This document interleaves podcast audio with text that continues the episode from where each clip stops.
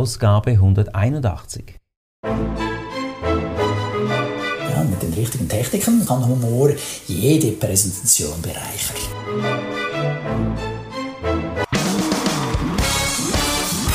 Begrüßt mit mir Bruno Erni und Thomas Skipwith.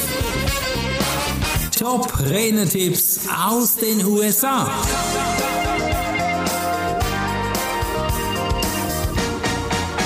An welches Referat erinnerst du dich am meisten? Wahrscheinlich eines, wo du mitgelacht hast oder gestaunt hast. Pat Dwyer ist Experte unter anderem für Humor und heute geht es genau darum, Humor als Tor für das Publikum zu verwenden. Lieber Thomas, was ist denn sein Starttipp für den Humor? Warum soll man Humor auf der Bühne verwenden? Du hast es schon angetönt. Humor ist ein wichtiger Faktor, um das Publikum zu begeistern. Also wer das Publikum zum Lachen bringt, hat bessere Karten.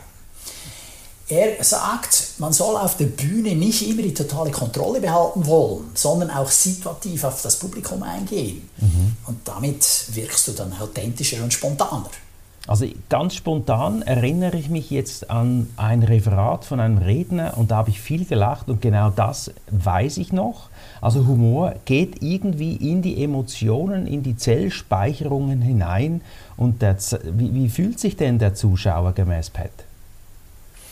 Ja, wenn du eine humorvolle Eingabe machst, dann schüttet das Publikum Endorphine aus, respektive deren Körper schüttet Endorphine aus und sie fühlen sich lockerer und sie sind aufnahmefähiger, sie sind offener für das, was du ihnen danach gibst. Ein anderer amerikanischer Speaker sagt, unmittelbar nach dem Humor kannst du es ihnen löffelweise eingeben, also Medizin. oder? Ich finde das ein schönes Bild. Ja. Und äh, ja, das glaube ich hat sehr viel für sich, also ich nehme das auch wahr, weil man hat dann eine bessere Zeit miteinander. Man mhm. fühlt sich näher. Man, ja, Sympathie ist ein wichtiger Faktor dafür, dass das Publikum zuhört. Muss ich denn das planen irgendwie mit dem Humor? Ja, er sagt eben gerade Jein. Weil gerade wenn du auch spontan reagieren kannst auf etwas, was passiert, sagen wir ein eigenes Missgeschick oder es passiert was im Publikum, es kommt eine Frage und du kannst eine humorvolle Bemerkung dazu machen, dann lacht das ganze Publikum. Mhm. Ja, dann, dann ist es eben auch maßgeschneidert und kommt nicht aus der Konservendose. Und das soll man gerne einsetzen. Also sich lösen davon, dass alles unter Kontrolle sein muss, sondern dass man eben auch spontan mal was zulassen soll. Das ist auch, auch, auch authentisch, denke ich mir. Jetzt gibt es ja einige wichtige Punkte über das Thema Humor. Lass uns die mal angehen. Ja, also wir machen hier so eine Meta-Betrachtung. Ja, also was sind die wichtigsten Punkte? Und das erste, was Pat Dwyer hier nennt, ist, der Humor ist ein Ventil für das Publikum. Mhm. Ja, Lachen ermöglicht es dem Gehirn sich zu resetten, also sich neu aufzustellen und neuen Input aufzunehmen, wie ich es vorhin angedeutet habe mit diesem Löffel Medizin, das du ihnen geben kannst, nachdem sie gelacht haben. Mhm. Ja, Humor ist also wichtig, um die Aufmerksamkeit und Lernfähigkeit des Publikums über die gesamte Präsentationsdauer aufrechtzuerhalten. Dann äh, Authentizität entsteht auch durch spontanen Humor. Ich meine, das Publikum merkt, ob das jetzt situativ spontan war oder ob das aus der Konservendose kommt. Absolut. Und das sagen wir in den meisten Fällen. Meine, wenn du einen guten Kabarettisten hast, dann merkst du es nicht mehr, aber der hat das so lange geübt, eben mhm. bis zu dem Punkt, dass man es nicht mehr merkt. Mhm. Dann hat er das in Fleisch und Blut übergehen lassen, also in sein eigenes. Und dann wirkt es wieder authentisch, respektive der weiß dann schon gar nicht mehr, dass er geübt hat, sondern mhm. dann kann der das so aus dem Ärmel schütteln, dass es richtig gut rüberkommt. Mhm. Und wenn das jetzt nicht so ist, wenn er nicht so oft geübt hat, sondern er eben spontan macht, dann fühlt sich das Publikum wahrgenommen und das als Teil der Veranstaltung. Mhm. Jetzt nennt Pat eine vierte Wand durchbrechen. Was ist damit gemeint?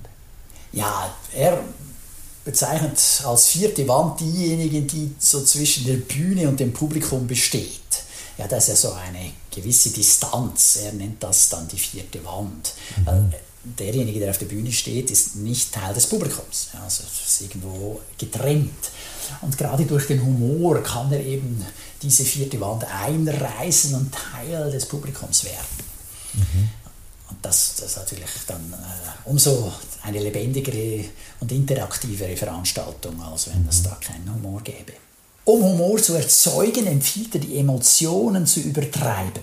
Also Übertreibung ist ein wichtiges Element für guten Humor. Und ja, wer kennt das nicht? Also ich bezeichne irgendwas äh, als, sagen wir, der Elefant im Raum. Mhm. Ja, dann ist es eben groß, es ist übertrieben. Also mhm. Im Raum hat es dann keinen Platz mehr. Also, mhm. Als nur zu sagen, ja, also wir haben hier eine Herausforderung. Ja. Zum einen gibt es gerade ein Bild, Elefantenherausforderung, also ein Elefant gibt ein Bild. Und ich glaube auch die Intention der Stimme, die übertriebene Form bleibt uns dann auch im Gedächtnis hängen. Ja, oder statt zu sagen, ja, ich war traurig, kannst du sagen, ich war wie am Boden zerstört. Mhm. Also, genau. Oh. Das geht ja schon in deinen Bereich herein jetzt, lieber Thomas, Rhetorik. Ja. Ja, ich meine, der ganze genau. Podcast handelt davon, wie kann ich als Redner auf der Bühne erfolgreicher sein. Und ja. das hat natürlich ganz viel auch mit Vortragsweise, mit Emotionen zu tun. Mhm. Okay, was noch?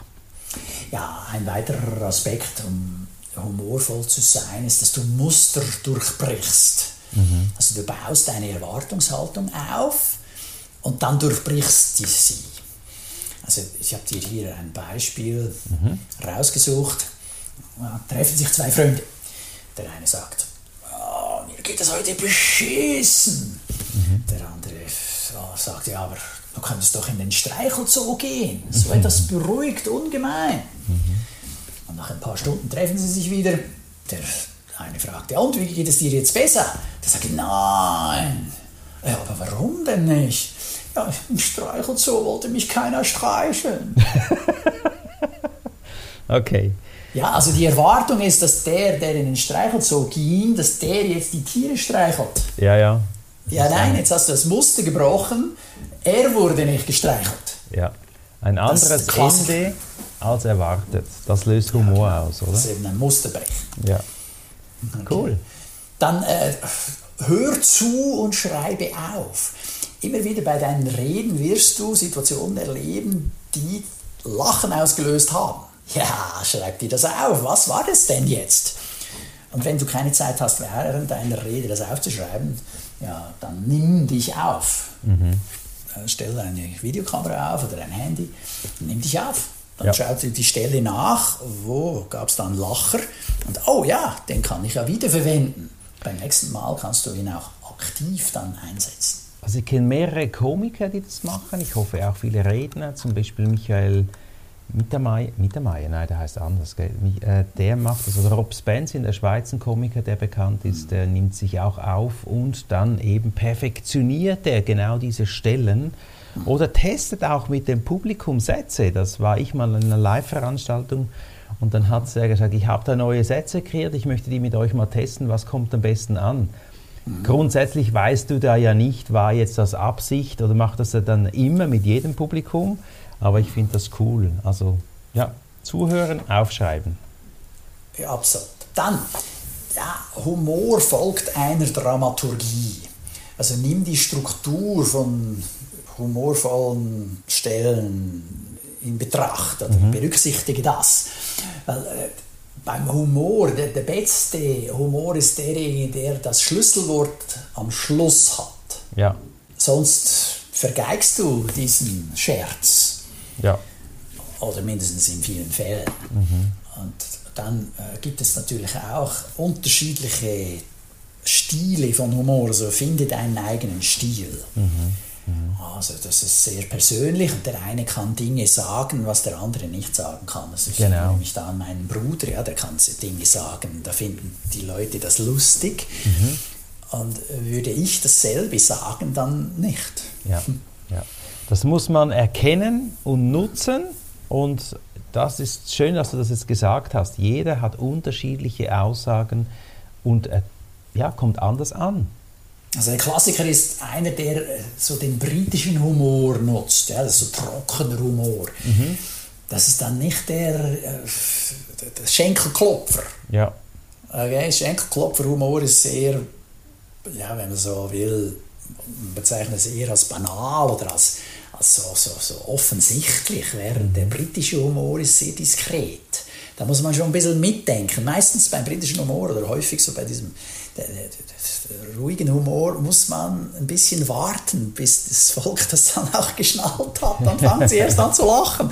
Irgendwie, manche fangen dann Minuten später an zu lachen, weil ihnen aufgefallen ist, wo der Witz war. Ja.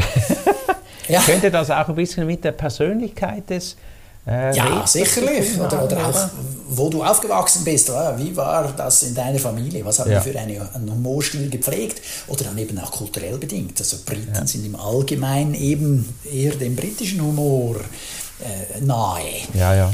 Während halt andere Umgebungen dann so halt mal ja, plattere Witze zum Besten geben. Mhm. Und also, dann Pardon? Ja, also persönlicher Humor, etwas ganz Zentrales. Mhm. Genau, und dann muss er natürlich schauen, wie das dann aufs Publikum passt. Mhm. Ja, wer ist dein Publikum? Man macht es publikumsgerecht. Versuchen zu erkennen, was die mögen und was nicht. Also, äh, oder dann jetzt zum Beispiel, ich erinnere mich früher, ja, vor 20, 30 Jahren, konnte man problemlos Blondinenwitze zum Besten geben. Ja. Und heutzutage ist es schwieriger. Da ja. musst du schon überlegen, ob du das noch willst. Genau. Ah, wie kommt das an bei deinem Publikum? Wenn es jetzt ausschließlich, sagen wir, ein Männerpublikum ist, kannst du das noch eher äh, versuchen, wagen, mhm, mhm, als wenn da jetzt auch Frauen im Publikum sind. Da musst du schon gut überlegen, ob du das noch machen willst oder ob du dann irgendwie als Macho-Sau oder was auch immer dann äh, einen Shitstorm über dich ergehen lassen musst, angesehen wirst. Ja, wie auch immer. Also da einerseits den eigenen Stil reflektieren und schauen, wie passt das aufs Publikum und je nachdem, was dann beim Publikum ankommt, kannst du auch noch ein bisschen mehr dann von dem machen, was ankommt und weniger von dem, was nicht ankommt. Also ein bisschen testen, ganz wichtig. Was ja. ist denn so ein bisschen die Botschaft jetzt vom ganzen Podcast hier? ja, jeder kann lernen, humorvoll zu präsentieren. Mhm. Es geht nicht um talentierte Comedians, sondern darum, das Publikum emotional zu öffnen und eine Verbindung herzustellen. Mhm. Ja, mit den richtigen Techniken, jetzt haben wir einige besprochen, und der passenden Vorbereitung kann Humor jede Präsentation bereichern. Cool. Also wenn dir dieser Podcast gefallen hat, abonniere diesen Kanal hier, ganz wertvoll. Jeder Podcast mhm. enthält wertvolle Tipps, die du sofort in dein Tun umsetzen kannst, in dein Sein. Und lass uns Ausblick halten in den nächsten Podcast. Ja, beim nächsten Podcast geht es um die eigene Magie deines geistigen Eigentums. Mhm. Da sind wir gespannt, wie es da dann weitergeht. Eigene Magie für das geistige Eigentum. Thomas, ich danke dir, wünsche dir viel Humor für deine Referate, Impulse, Trainings und wir hören uns im nächsten Podcast. Ja, das ist gut. Also an deinem Tonfall habe ich gemeint zu erkennen, dass du keine Ahnung hast, um was es im nächsten Podcast geht. also im nächsten Podcast geht es ums geistige Eigentum, um den Wettbewerbsvorteil zu nutzen, die eigene Magie darin. Äh, ja, ja, ja, da gebe ich dir ganz recht. Aber erst warst du mal ein bisschen baff. Ja. ja. ja. ja vielleicht habe ich es falsch interpretiert, ja, das kann natürlich auch sein. Aber wichtig ist, wir haben jetzt gelacht, oder? Und das ist Humor. Genau, das war jetzt situativer Humor. und es geht also nicht nur um Inhalte und Worte, sondern es geht eben auch um Tonfall, es geht um diese Vortragsweise. Und wenn du wissen willst, was MVP ist und was das mit dem geistigen Eigentum zu tun hat, dann hör den nächsten Podcast. Ja, Nummer 182. Wir Tschüss. freuen uns auf dich. Bis zum nächsten Mal. Tschüss. Das war der Podcast Top Renetipps aus den USA. Bruno Ernie und Thomas Skipwith.